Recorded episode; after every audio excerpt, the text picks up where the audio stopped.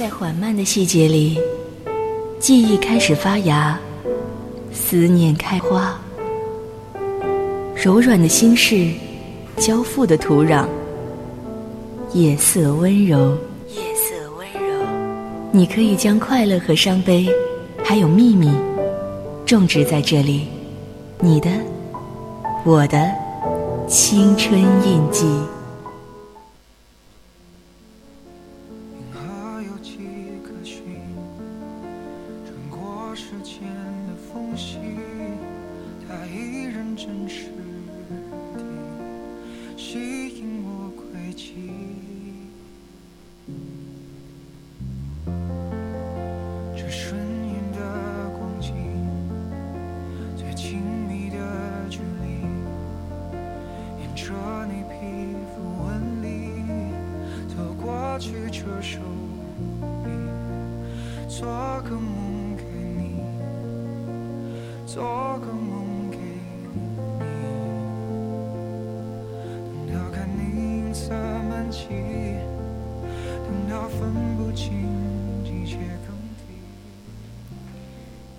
调频与您共享，亲爱的听众朋友们，大家晚上好。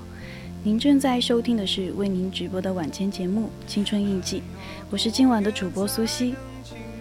之前收到一个读者留言说：“我们这代人就是这样，白天装假装生活，晚上认真熬夜，再同意不过了。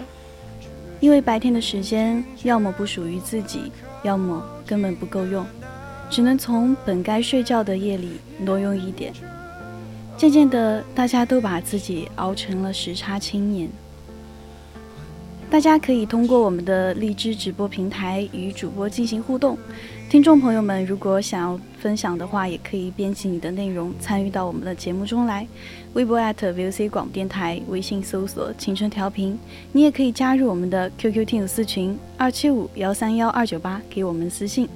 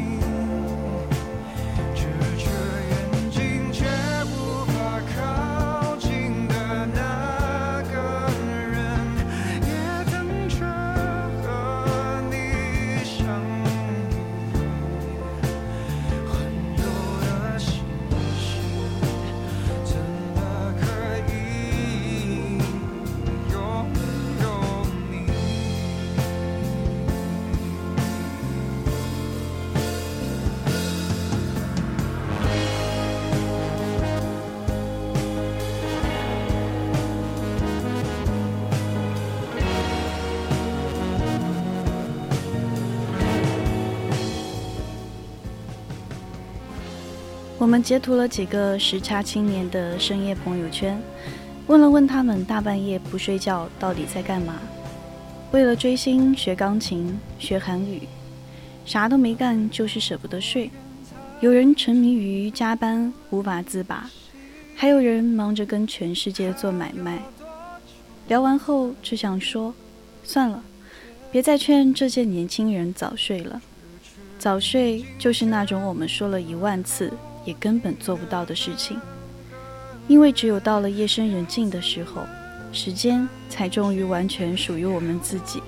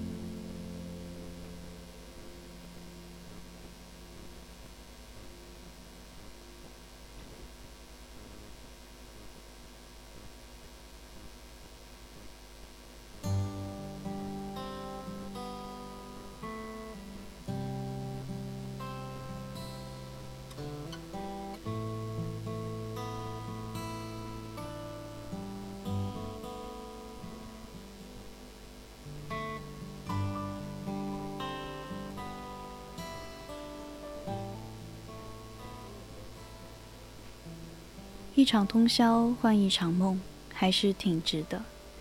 开园前一晚记得很清楚，是二零一六年五月二十四号，我们通宵彩排一场大白的演出，工作人员通宵加班，都蛮兴奋的，音乐灯光都很动感，有种激动人心的感觉，好像你承包了整个乐园。那个晚上，亲眼目睹了迪士尼为游客制造的梦。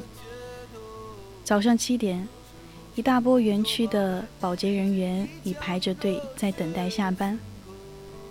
我看着越来越亮的天，想送给分手很久的初恋一张试运营的票，请他来看这场梦幻秀。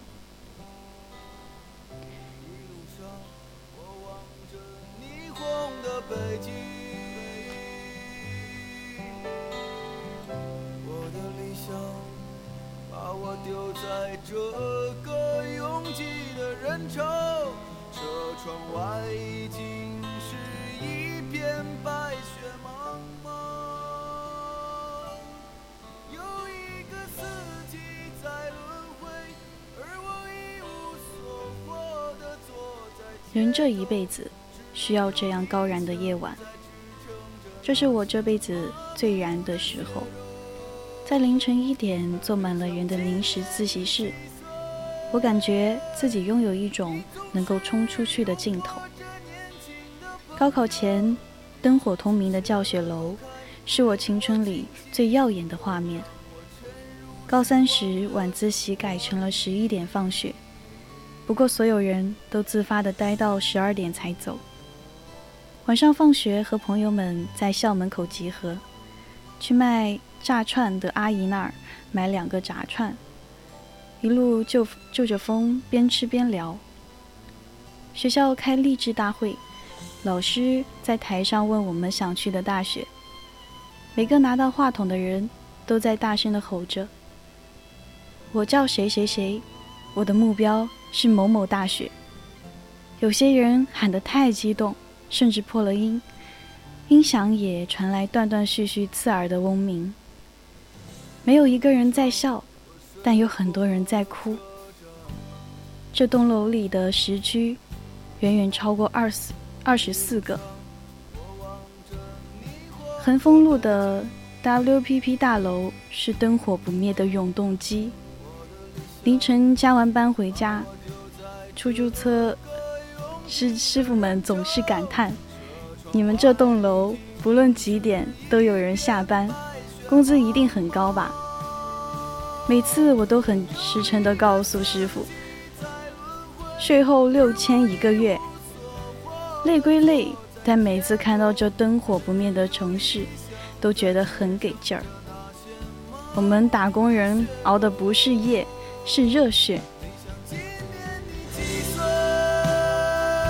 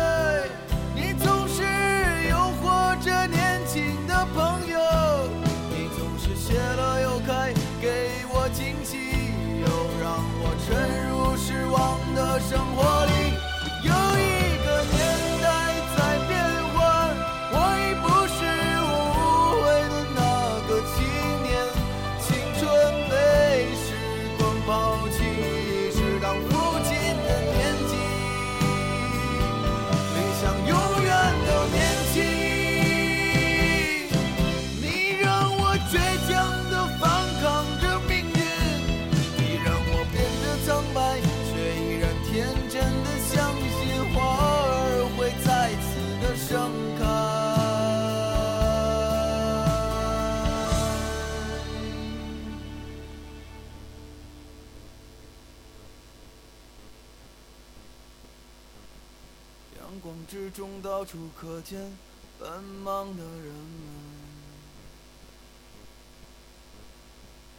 被拥挤着被一晃而飞的光阴忽略过。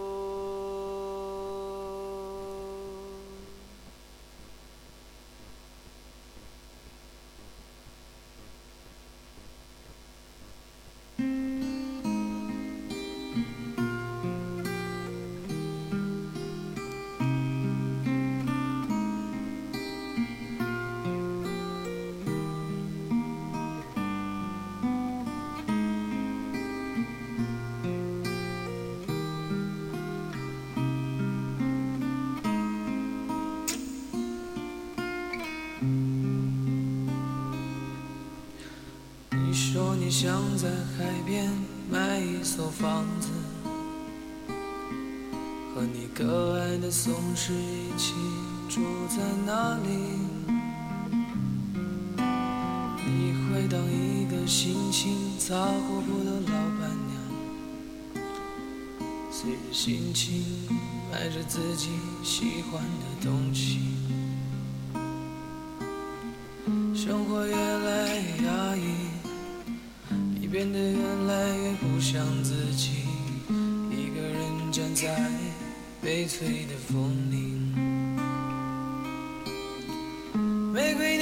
在哪里？你说你爱过的人都已经离去，不要欺骗自己。虽然隔着时差，但我们都被对方打动了。疫情期间，我把防护服和口罩卖到了国外。从二月到六月，每天凌晨两点睡，早上六点惊醒，处理国外客户的问题、海关查验的问题。没熬多久，就喝上了中药。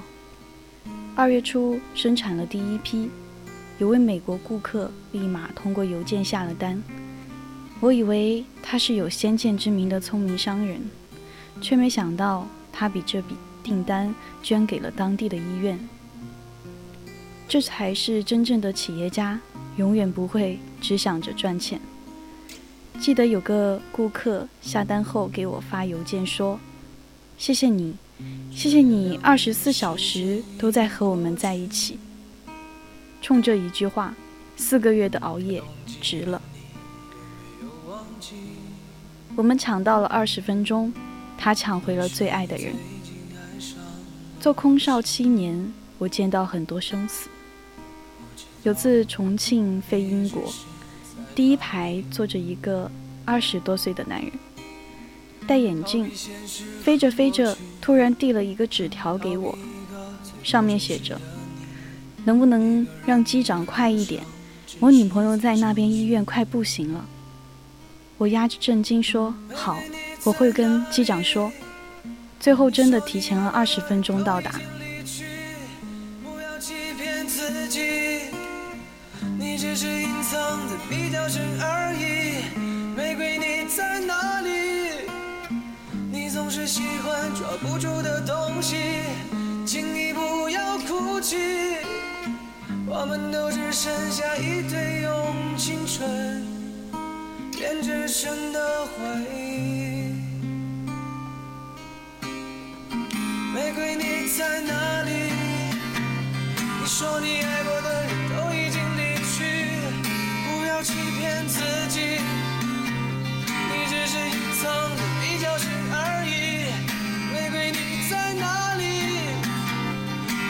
喜欢抓不住的东西，请你不要哭泣。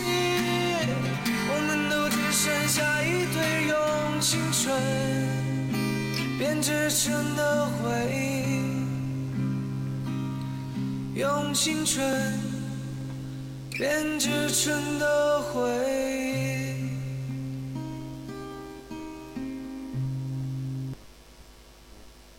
恍惚间。浸透了回忆，慢慢的回忆，存在的回忆，只看见你我的笑脸，纯洁的笑脸。九九六是快乐还是煎熬，在于你是主动选择还是被迫接受。我是做跨时区生意的创业者，自从创业以来，我便开始了和世界无时差的生活。网上哀嚎九九六的时候，我已经是零零七了。去年公司搬家，助理要在我办公室的隔间放张床。当时我们的帐篷刚刚登上喜马拉雅山，被美国媒体评为十大露营品牌，品牌曝光量剧增，几乎凑齐了二十四个时区的顾客。我当时打趣问助理：“你觉得？”我该按哪个时区来睡觉呢？他听完，立刻打消了放床的念头。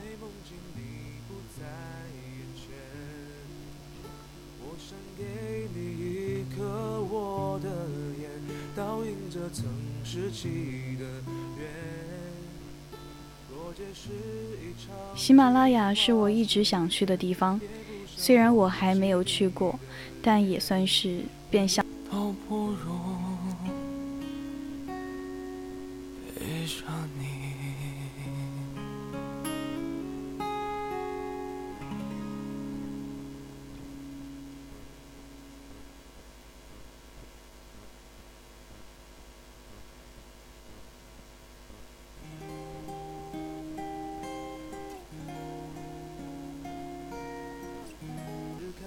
我们公司是做陶瓷生意的，为了把传统的陶瓷卖到国外，我们尝试把它和茶文化结合，没想到被大批的国外年轻人喜爱。我现在都记得第一个下单的美国小哥，在收到货后，大半夜给我打电话，连说了无数个 incredible。那一刻，我真的相信，没有什么东西是不能够跨越的，时间可以。文化也可以。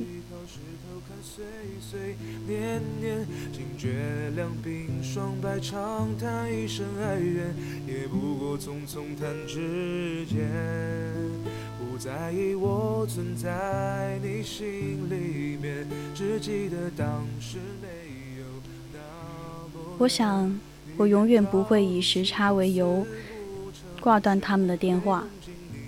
加拿大和中国的时差恰好十二个小时，日夜颠倒。国内疫情严重的时候，我每天十二点以后睡觉，为了和爸妈视频看他们吃午饭。今天中午是我最爱的爸爸炒鸡。刚到加拿大的时候，他还专门录了视频告诉我炒鸡的做法。现在我做的和他一样的好吃。网上说，因为疫情买菜不方便，但自从我和他们视频开始，家里的午饭都格外的丰盛。我知道他们是怕我担心，我能做的不多，只能监督他们好好吃饭了。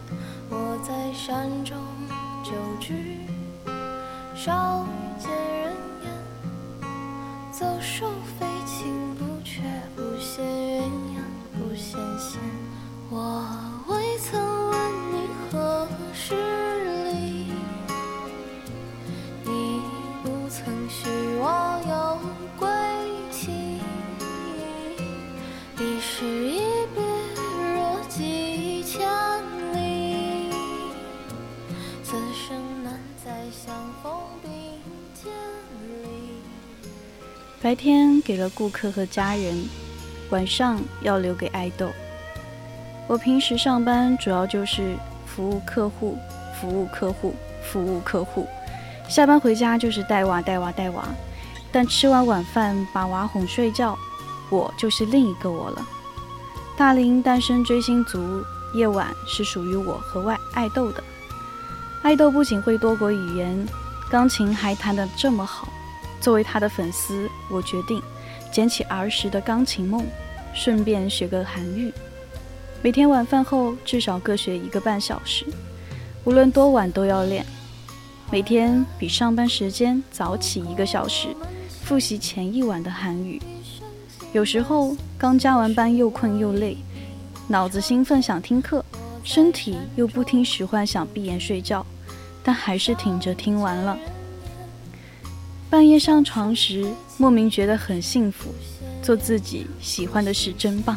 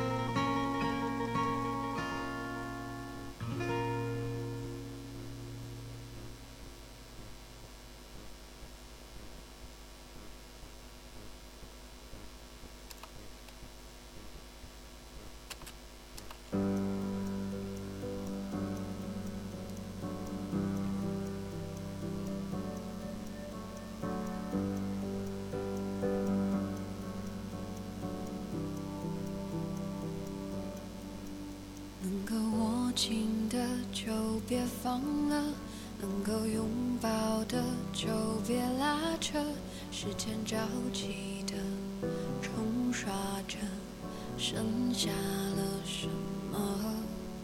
原谅走过的那些曲折，原来留下的都是真的。纵然似梦我曾打过这样一个比方：晚睡的人都是小偷，我们偷的是时间自由。为了争取更多的时间，成为更好的自己；为了偷得一点时间，做一次真实的自己；或者为了趁着夜深人静，找回迷失的自己。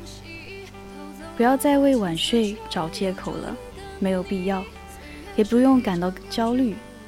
大大方方的去跟你的朋友圈说一声吧，你根本没睡，但不要来打扰，因为这一刻我只想活在自己的时区里，这一刻你只属于你自己。数字化的时代，世界变得越来越小，有些行业注定时差青年扎堆，与其偷偷摸摸熬夜。不如大大方方倒时差。正如阿里巴巴国际站推出的2020品牌篇时差所说：“世界很大，大到有24小时的时差；这个世界又很小，小到只要你跨出一步，就能无时差地拥抱整个世界。打破时差是互联网带给这个世界最大的变化。世界在变小，生意在变大。”但不变的是每一代外贸人探寻与世界相处的答案。不论你是哪种时差青年，都该拥有主动选择的自由权利。保持或打破，都是你的自由。祝你熬夜自由。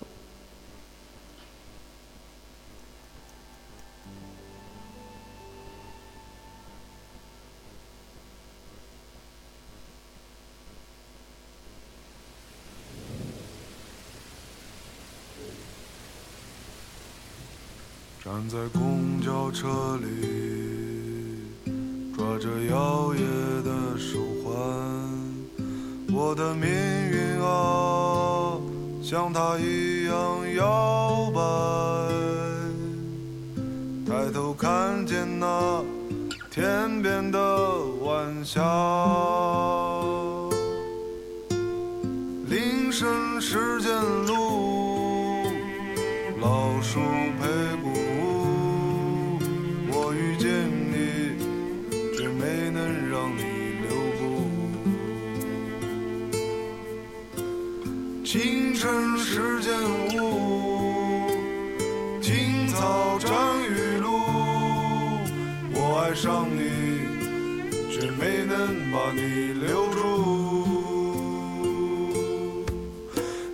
出现在我黎明的梦里，我怕我醒来就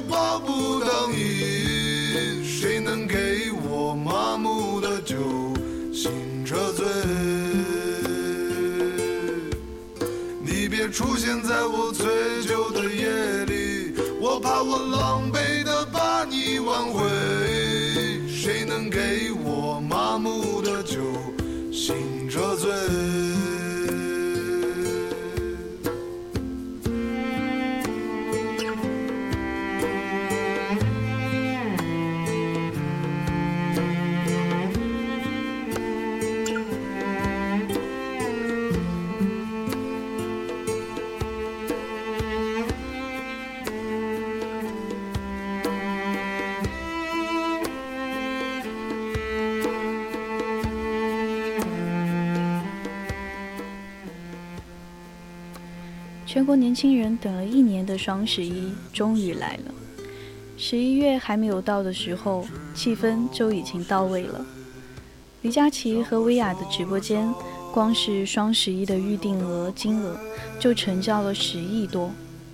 平时人人都喊穷，但只要一听见打折，就变成了冲锋队。明明去年囤的抽纸还没有消耗完，购物车就塞满了新的囤货。看了看周围的同事朋友，我发现全是囤货人，用不完的护肤品，拆完快递的纸箱子，硬盘几个 T 的电影资源和一辈子都看不完的电子书。其实他们就是在给自己的生活囤备胎。就像网友所说：“我没有安全感，我会留着对我可能有用的人，就像囤塑料袋一样。”他们恨不得把生活的空隙全部都塞满了。年纪轻轻的囤起货来，像我的奶奶一样，买东西的时候就像搞批发的，一口气买了几十套。纸巾和卫生巾按箱买，洗衣液按斤买，袜子和内裤常年都在补货，一买就是买几十双。用我朋友的话来说，就是当我在逛淘宝的时候，我就是马克吐温，因为我总是会忍不住的 Mark Twain。买东西势如山倒，但扔东西难如抽丝。以前吐槽父母抠门，现在你囤的垃圾，连你妈都嫌弃。遇上外卖的一次性餐具，在光鲜的都市丽人，都会兴奋的像一个捡破烂的。他们家里有一个隐秘的角落，堆满了成山的快递盒。日子生活就被鸡零狗碎的填满，精神生活也格外的充实。手机里一张照片都舍不得删，一个 APP 都舍不得卸载，最熟悉的对话框就是储存容量已满。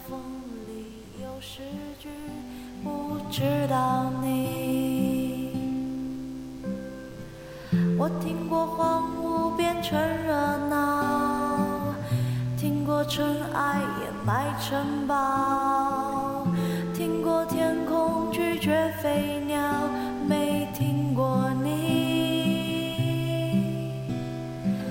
我明白眼前都是气泡安静的才是苦口良药明白什么才让我骄傲不明白你。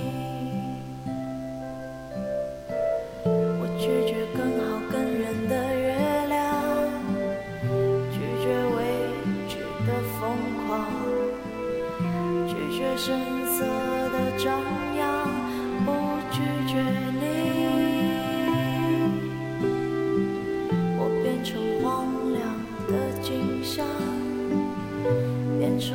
所谓的模样，变成透明的高墙，没能变成你。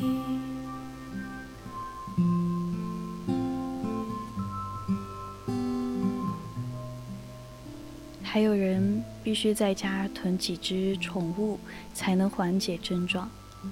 网友家的猫就是从一只变成两只、五只囤积起来的。朋友们都说，他就差开个动物园了。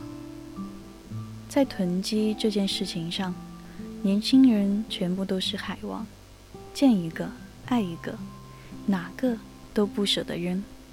给自己攒了无数个备胎，但我和这些年轻人深入交流后，才明白，他们囤的并不是垃圾，而是热爱生活的底气。被这些囤货围绕的生活，才是他们想要的安全感。囤积的真谛，根本不是为了用，就像渣男撩完就跑，你和你的囤货之间根本没有未来可言。囤积癖的信条是：用不用无所谓，但一定要有。我的朋友明明不用面膜，却一直莫名其妙的买买囤囤，买了五盒面膜在学校，寒假刚回家又买了两盒，现在又买了六十片。就算面膜堆成山了，平时也懒得打开用。被平肌癖传染的还有网友说，本来不怎么用腮红，但不知道为什么就囤了十几块，还都是特大的那种。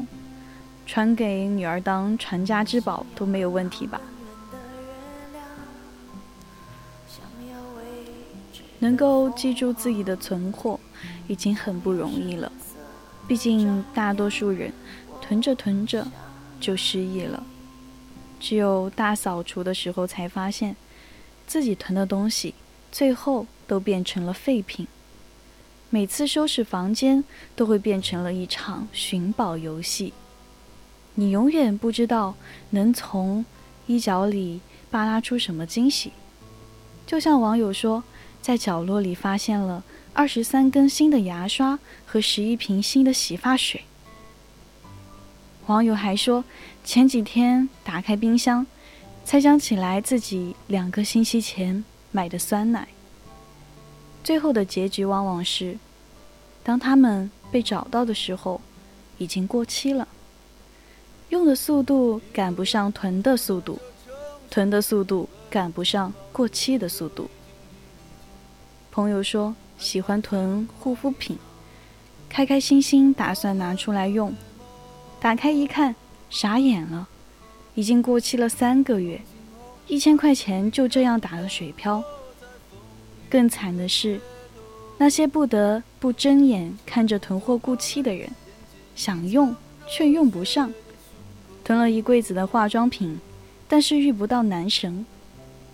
囤了卫生巾，但是月经把自己割了；囤了包装盒，但是搬家根本用不上。囤积就是一场无法掌控的行为艺术。大部分人都猜中了开头，却没猜中结局。把我丢在这个拥挤的人潮，车窗外已经是一片白雪茫茫。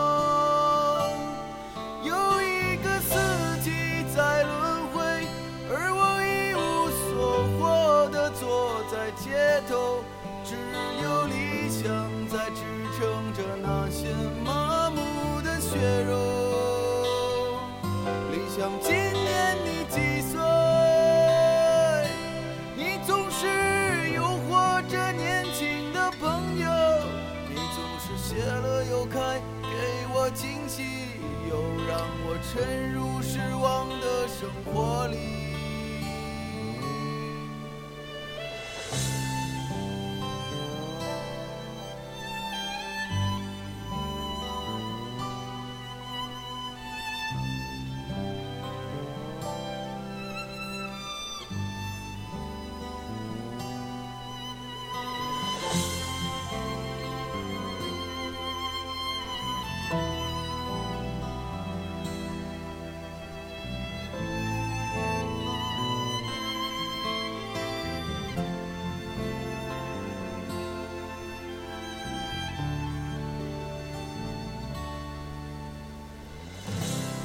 上，我睡过了车站，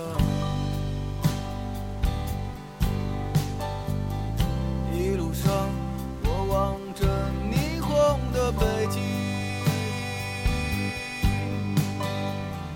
我的理想把我丢在这个拥挤的人潮，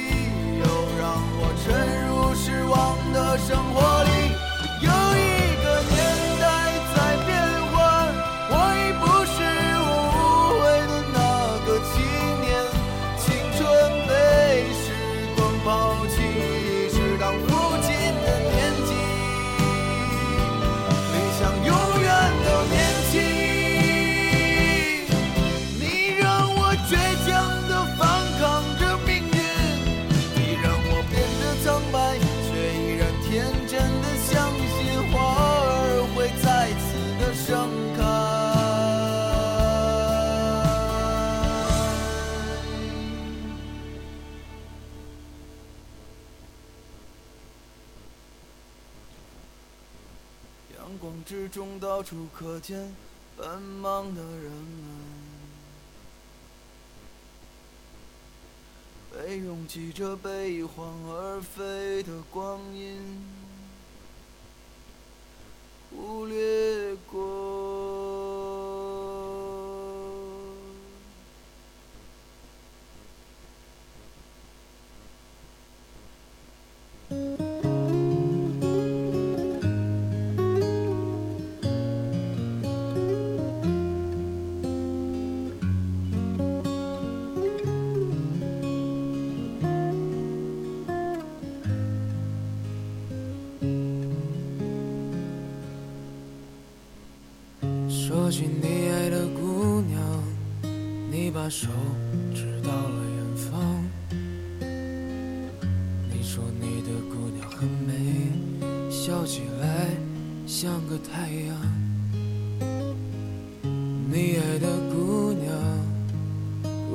如今她不在你的身旁。为了她吃起了钢枪，说像个男人的模样。姑娘，你的模样就这样雕刻在我的心房。为了她跋山涉水，载满荣誉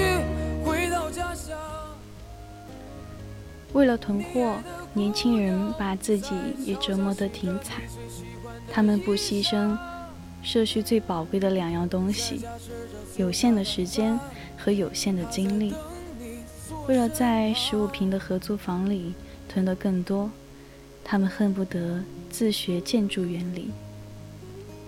连安东尼奥·高迪看了都直呼内行。万丈高地，平齐式的分层，囤货一时爽，搬家火葬场。每次搬家，他们都自食果实。囤得越多，搬的就越痛。有人卫生纸多到三十寸的行李箱都装不下，而那些囤宠物的，甚至不惜彻底牺牲自己的生活。网友说，不知不觉就养了四只比熊，因为常年被邻居投诉，不得不从市区搬到了荒无人烟的郊区。每天面对的不是宠物与主人父慈子孝，而是家里被狗大爷拆迁的风险。放假的日常不再是诗和远方，而只能蹲家照顾这些拖油瓶。囤的时候，每个人都信誓旦旦地想着，囤着吧，总会有用的。最后不但没有用上，还被这种匪夷所思的癖好折磨得苦不堪言。一边自我检讨，一边停不下来囤货的手。嘴上说不，其实购物车里新一轮的囤货早早备好了。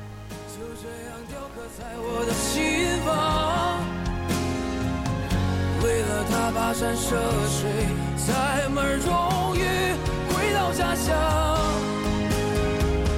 你爱的姑娘在桥下洗着你最习惯的衣裳，在家吃着粗茶淡饭，她在等你坐身旁。在家吃着粗茶淡饭，他在等你坐身旁。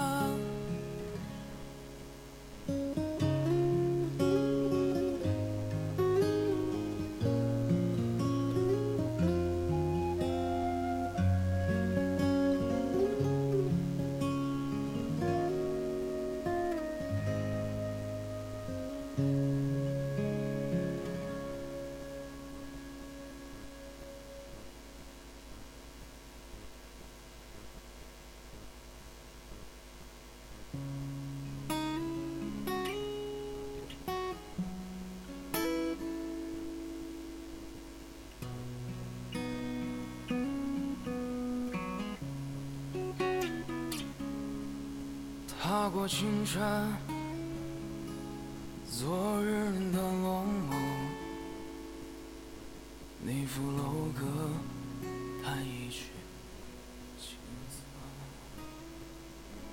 或许他们也想过治病，结果却把自己搞得更加的狼狈。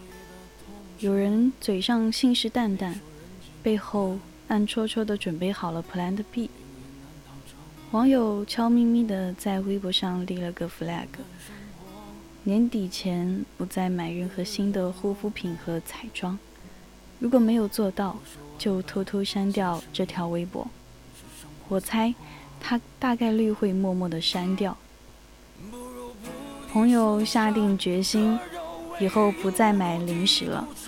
如果做不到，就用备忘录设置 deadline。我猜他大概率也完不成这个 deadline。有人为了避免罪恶感，给自己狂找理由。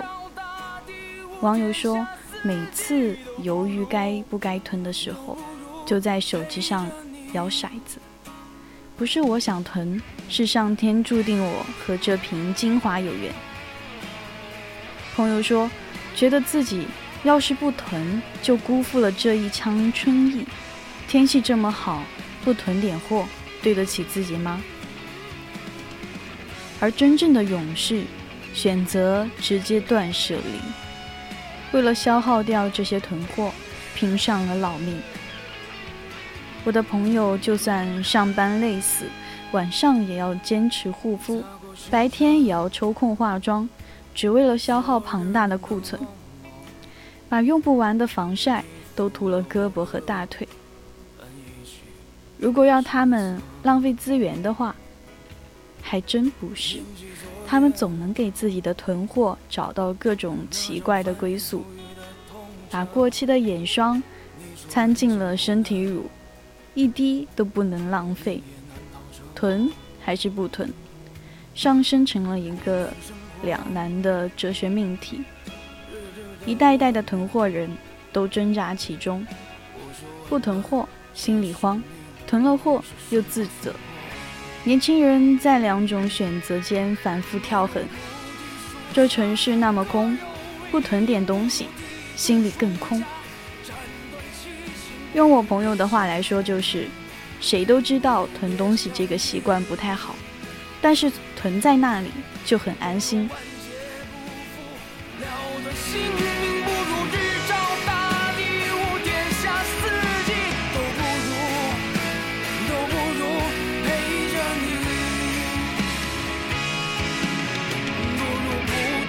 不如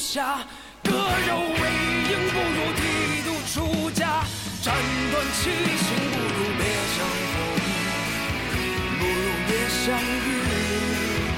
让家里的一切都井井有条，生活不会失控。就是如此，但凡是喜欢的东西，都买最大的包装，因为能占有的时候最快乐。自己必须买一囤一，哪怕东西够用。也要补一份安全感。化妆品、护肤品、抽纸、卫生巾，几乎每种生活用品都是两瓶以上的存在。看着自己的柜子，我感觉我不那么害怕失去了。就算明天失业了，我也能在自己的小窝里苟活一阵。年轻人两手空空。全部加深，只有一间十几平的出租房，但是他们却可以占有十几管的口红，用不完的粉底，成堆的塑料袋。只有这样，才能感受到一种被爱环绕的踏实。我的朋友资深的囤货癖告诉我，在精神上觉得四面漏风的时候，我就用囤积的方式。给自己筑一个物质的高墙，花了很多钱，也总被人笑话，但买来了安心。只有拥有的更多，才相信这个世界是可靠的、触手可及的。就像和杂货、零食、洗发水们谈恋爱，不管明天如何，至少今天有他们陪在身边。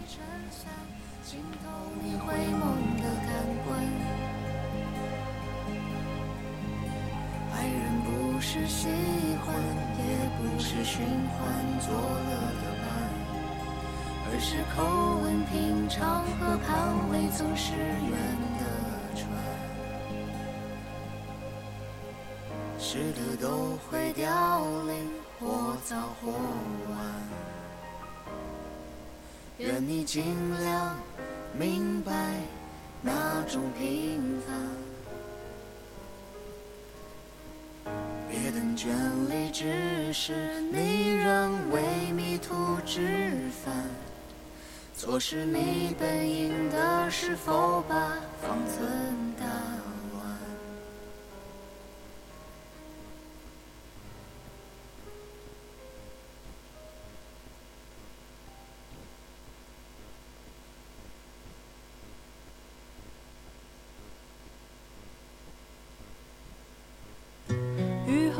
车驶来，驶过暮色苍白，旧铁皮往南开，恋人已不在，收听浓烟下的诗歌电台，不动情的咳嗽，至少看起来归途也还可爱，琴弦少了姿态，再不见那夜里。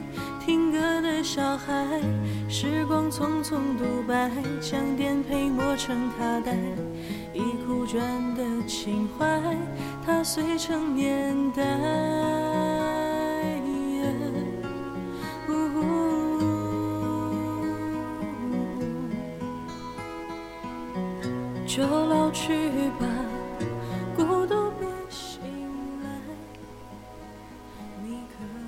最后，主播想给大家分享一篇来自微信公众号的文章。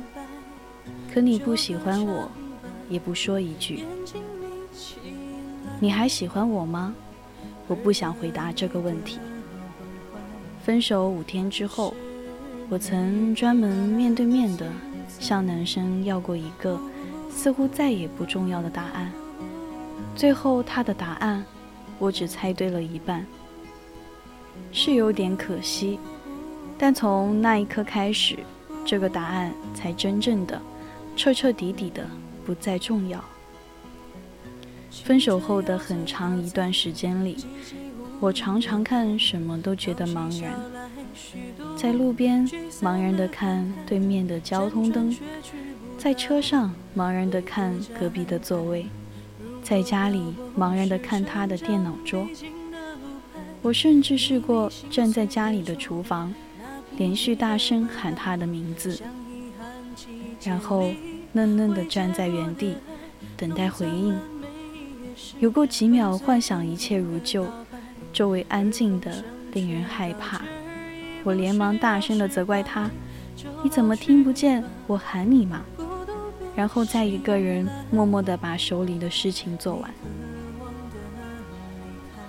以前他在家的时候，也会常常听不见我喊他。每当这种时候，我就会索性自己来。而此时此刻也是这样，在许多突然面对不了的时刻，我必须要一个人演下去，才能在缺失了他的生活里继续存活。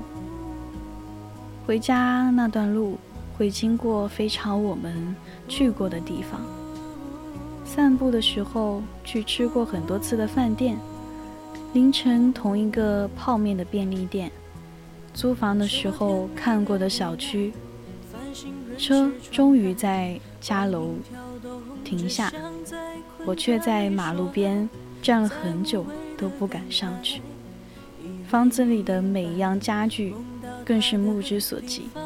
皆是过往。分手后，每次自己回家，我都有种被围剿的感觉，哪里都躲不了，没有喘息的空间，独立生活的自我无处安放，不知道尽头在哪里。这一切其实也只是发生在去找他前的五天，但在我的主观意识里。却是很长的一段时间。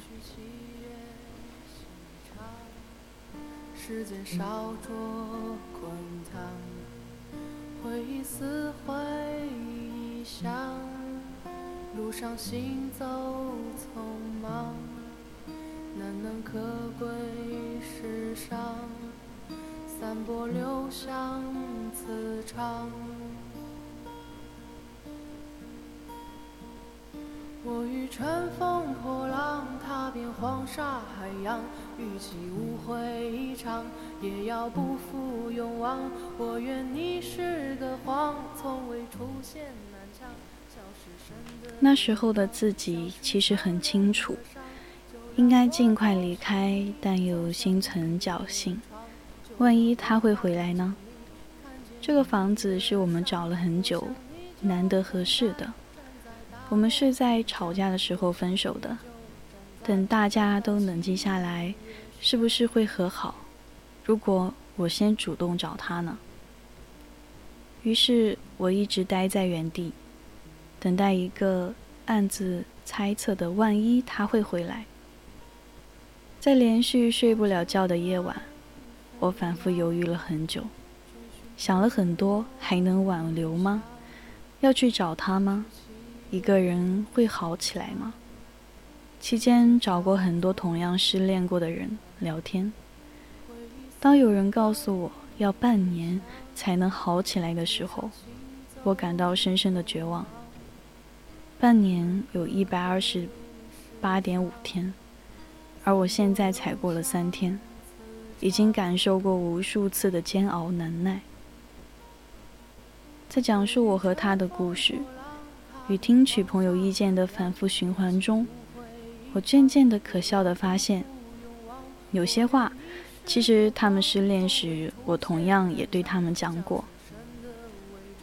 一年前，朋友和一个男生已经以情侣的姿姿势相处了两个月，但男生却始终没有明确表态的时候，我让他一定要去问清楚对方。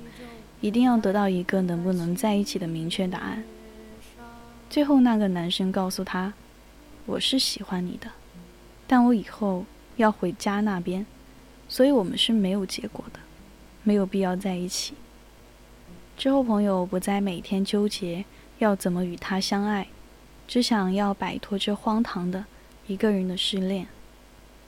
想起来，曾经也清醒的旁观过别人的故事。我才发现，其实我一直都懂得应该怎么做。我之所以持续茫然，是因为我去不断回忆我们在这里等过交通灯。我幻想此刻他就坐在身边，和我一起回家。我觉得他的电脑桌还在，他会回来。我从头到尾都没有接受过现实的局面。关于他还爱我吗？他会愿意和我在一起吗？我一直抱着连自己都不确定的答案，自欺欺人的等待他成真。幸福前留下的荆棘。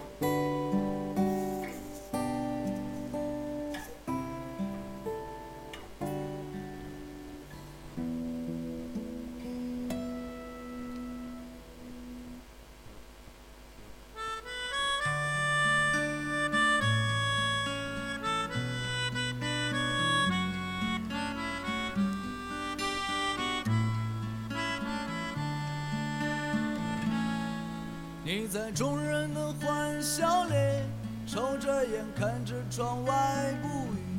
你在漆黑的夜里喝着酒，说着又哭泣。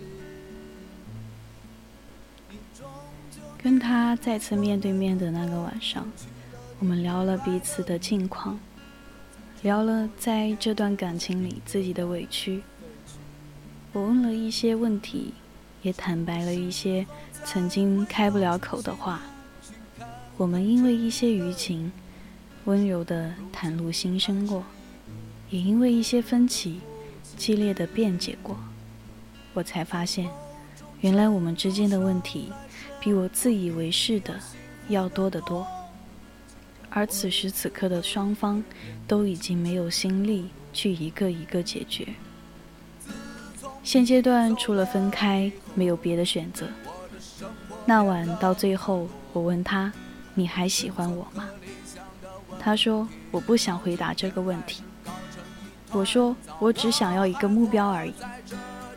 我喜欢你。”如果你说你也喜欢我，我们可以先分开，给双方一点恢复的时间。如果你说你不喜欢我，那我也会好好接受，然后离开。你也可以说我喜欢你，但我不想和你在一起。我需要知道自己最终需要面对的结局是什么，一个最后被爱或不爱的结果。然后我就朝着他走过去。他沉默了一会儿，告诉我说：“如果你非要我回答，我现在还喜欢你，但我一想到要回去之前的生活，我就很抗拒，所以我不想和你在一起了。我不死心，还说了自己不是现在就要和他在一起，说了他不用改变，我来改就好。”说了再试一次，到时候要走我也拦不住。又反复确认，就算是这样也不可以吗？终于在他说我累了，累到不想去试试。我说好，我知道了。有时候我也想和你一样，一个人一走了之。可是想想也不过是换了一种继续的方式。自从你走了以后，我的生活变了很多。关于生存和理想的问题，到今天还是搞成一团糟。我还活在这城市里，为了生活强颜欢笑。攥着的那点骄傲还没彻底的放掉，我们只是一棵野草，随风的方向去落脚，自由自在或身不由己，只有自己知道。我们都来不及思考，看青春如列车呼啸。直到有一天幡然醒悟，容颜苍老。我们只是一棵野草，随风的方向去落脚，自由自在或身不由己，只有自己我们都来不及思考，看青春如列车呼啸，直到有一天幡然醒悟。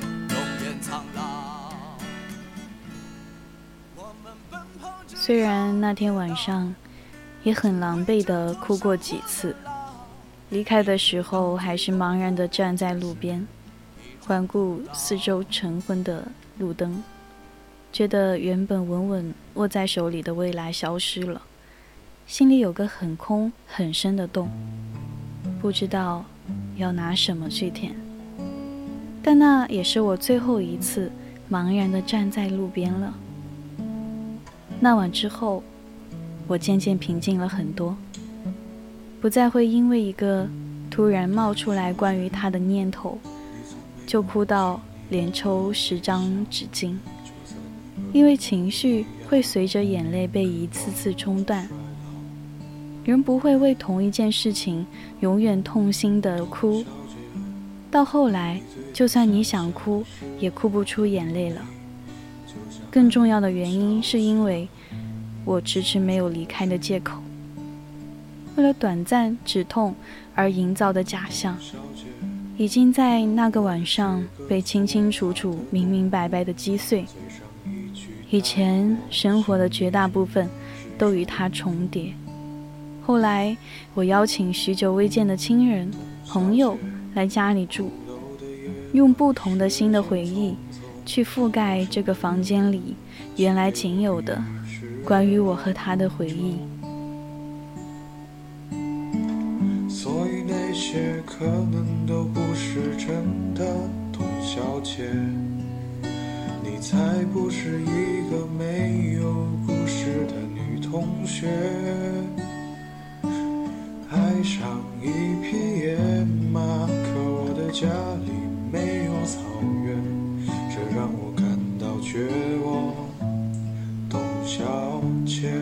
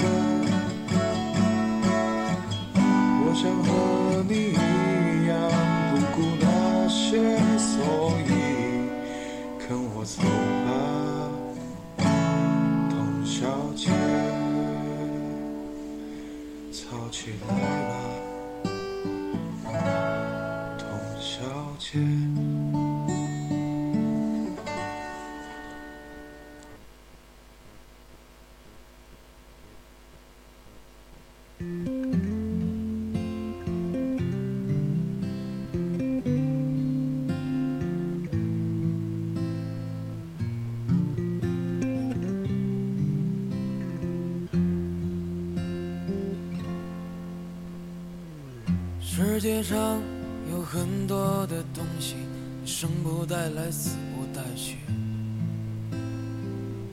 你能带走的只有自己和自己的脾气。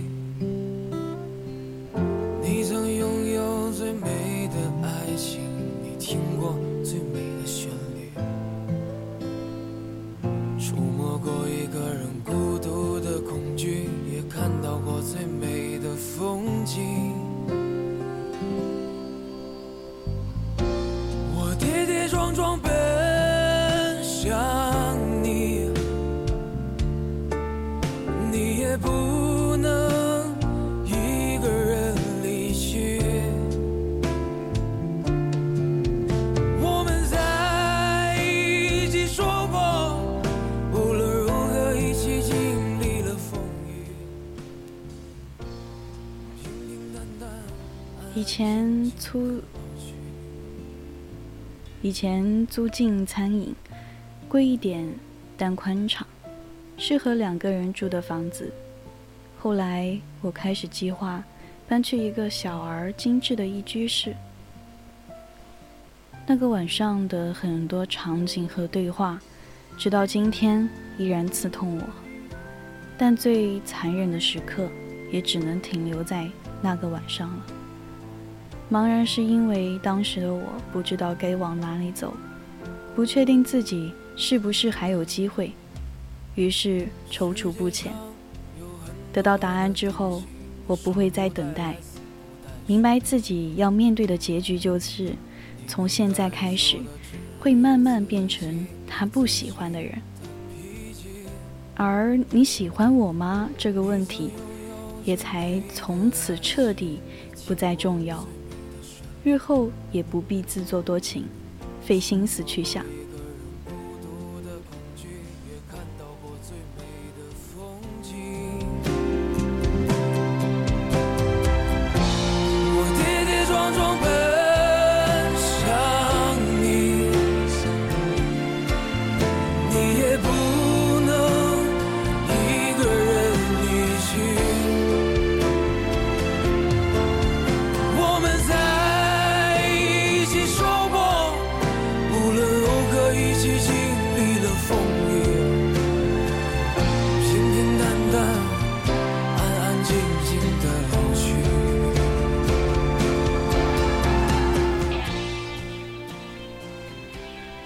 陈小春有首歌叫做《一句到尾》，一句到尾在粤语里的意思就是别躲躲藏藏了，直接开始说明吧。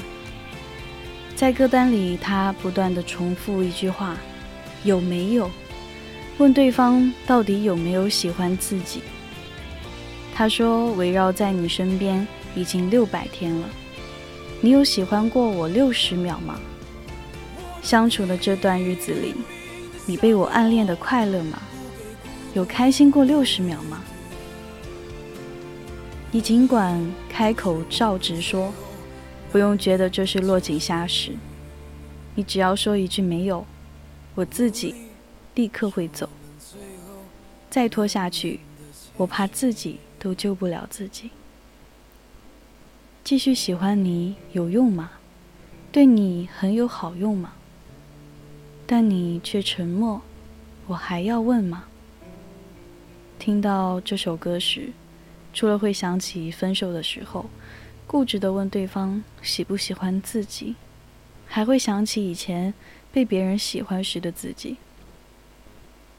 有一天，一直很投气的朋友在聊天时突然告白，在我开玩笑的时候说一句：“绝交，不跟你做朋友了。”他顺势接道：“是吗？不做朋友了？那做女朋友好不好？”其实他说这道话到一半的时候，我就已经察觉到了气氛不对。老实讲，我从很早前就察觉到相处时的微妙气氛，但我一直以来都是别人不主动说，我就假装不知道，不回应。即使在对方说出口时，也挑最委婉的方式，说最柔软的话拒绝，希望对方自己知难而退，不至于为暗恋失败而令之后两个人的相处尴尬。但那天晚上，朋友太坚持要一个答案，我只好明确的拒绝他的心意。后来我们相处时反而坦荡轻松了。那次之后，自己失恋过之后，听到这首歌，我才醒悟，以前的自己根本不必用装聋作哑、委后、委婉后退的方式来对待喜欢自己的人。对于独自喜欢别人的人来说，最难受的不是被拒绝，而是不知道该坚持到什么时候。怕或许自己还有机会，或许有天会感化对方，所以不要在他们暗示明示很多次时，仍然保持沉默。每到他们坚持不下去的时候，挣扎着来问你能不能接受自己时，甚至会觉得自己问了一个不自量力的蠢问题。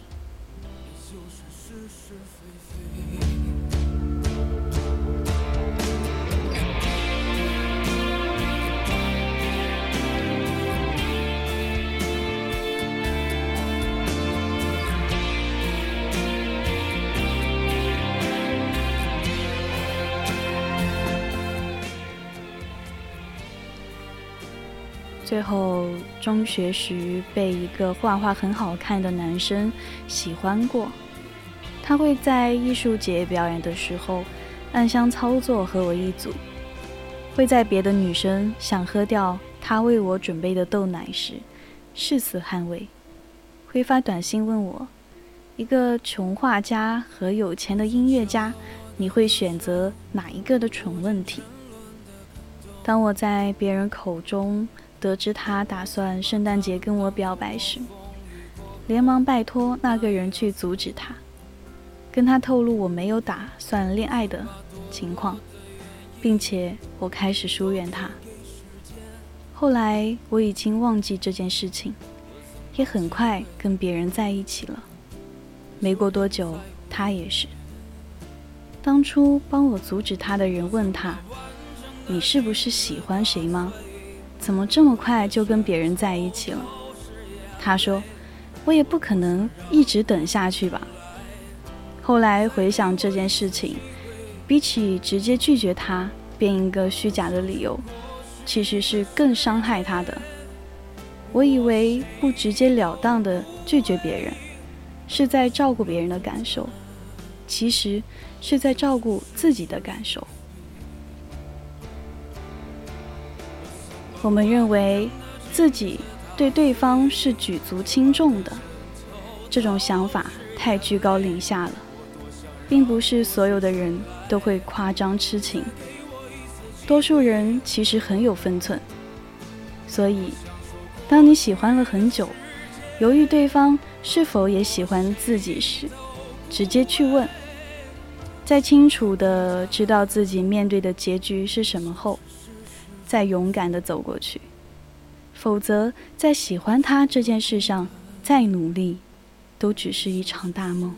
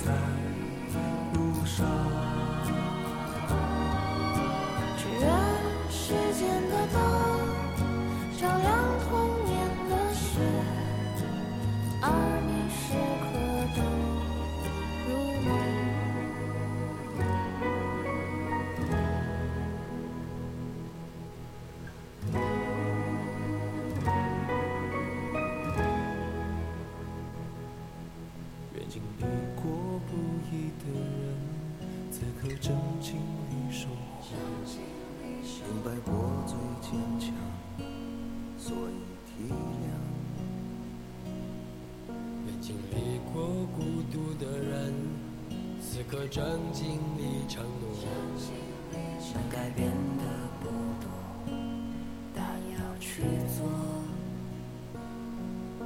不要害怕自己长成生活的模样，孩子眼睛的方向是离家最近的。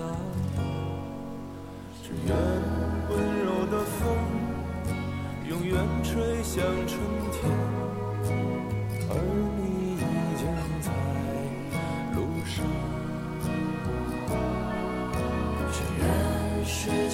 灯，照亮童年的雪，而你时刻都如梦。只愿温柔的风，永远吹向春天，而你已经在路上。只愿时间的灯。